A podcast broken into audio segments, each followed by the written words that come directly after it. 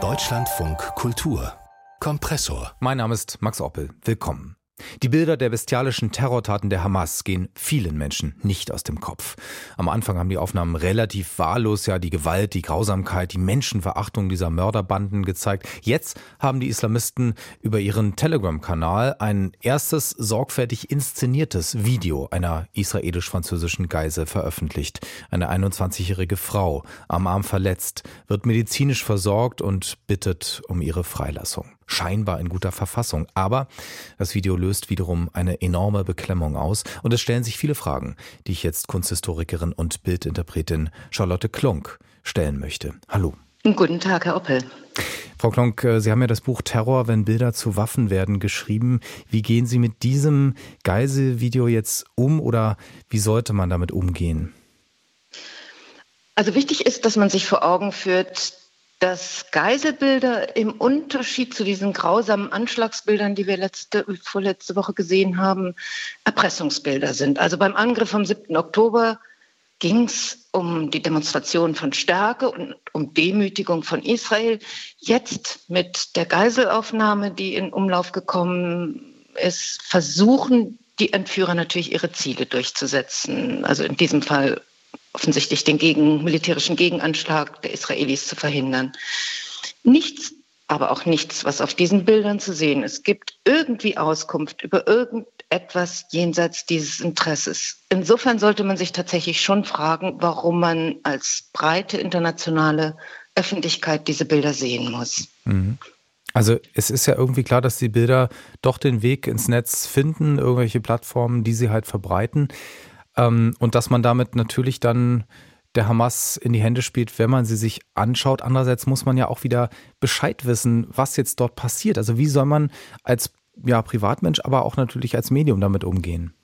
Genau, also gucken wir uns mal an, was, was eigentlich immer ähm, bei Geiselbildern der Fall ist, dass äh, sie sagen, mh, mm, also die Geisel lebt, es geht ihr gut, sie wird versorgt. Aber die Geisel spricht natürlich aus einer Situation der völligen Entfremdung und Unfreiheit. Und allein in diesem Widerspruch, dass es auf der einen Seite darum geht, die gute Versorgung zu demonstrieren und trotzdem sagt die Geisel, dass sie bitte, bitte befreit werden möchte, macht ja klar, dass es äh, um was für ein ähm, Erpressungsinteresse es geht. Nun ist es so, ähm, in diesem Fall hat es auch ziemlich lange gedauert, finde ich, dass ein solches, eine solche Aufnahme in Umlauf kam. Mhm. Ähm, das finde ich erstmal schon, hätte man fast schon früher erwartet. Und es ist natürlich eine hochvolatile, extreme Eskalations, Eskalationspotenzial noch im Augenblick. Ähm, in dieser Situation ist es tatsächlich sehr ratsam, sich diese Interessenslagen mal sehr genau klar zu machen und dann sich wirklich zu fragen, ähm, ob man diese Bilder verbreiten soll. Für die Angehörigen stellt sich das natürlich anders dar. Die verfolgen tatsächlich in diesem Moment das gleiche Ziel wie die Entführer, hm.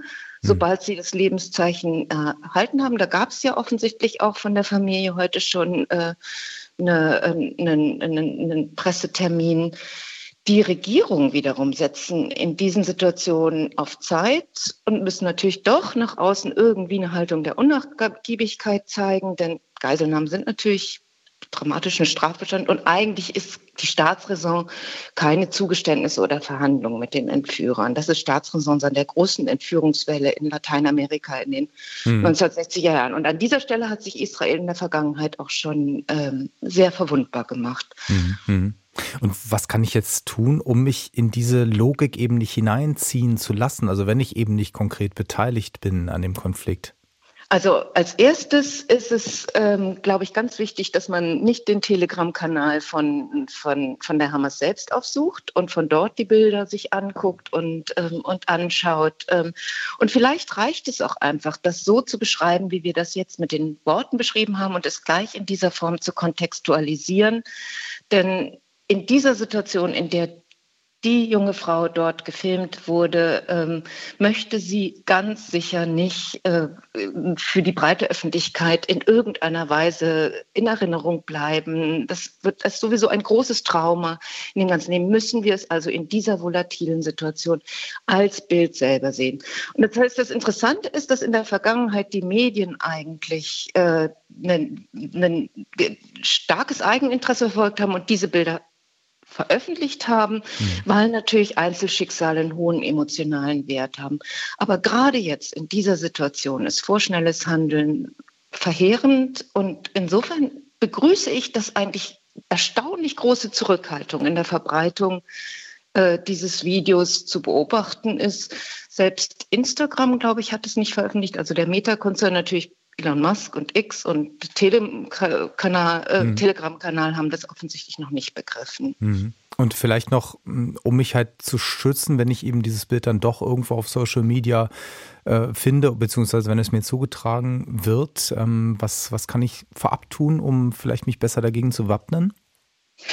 Also ich, ähm, an sich ist ähm, dieses, diese Aufnahme viel weniger ähm, traumatisierend als die Bilder, die wir vor, ähm, vor letztes Wochenende gesehen haben. Ähm, ich denke nicht, dass man, man, dass man in dieser Weise nun wirklich äh, sich schützen muss dafür. Es geht eigentlich nicht um uns. Es geht in diesem Fall um eigentlich das Opfer.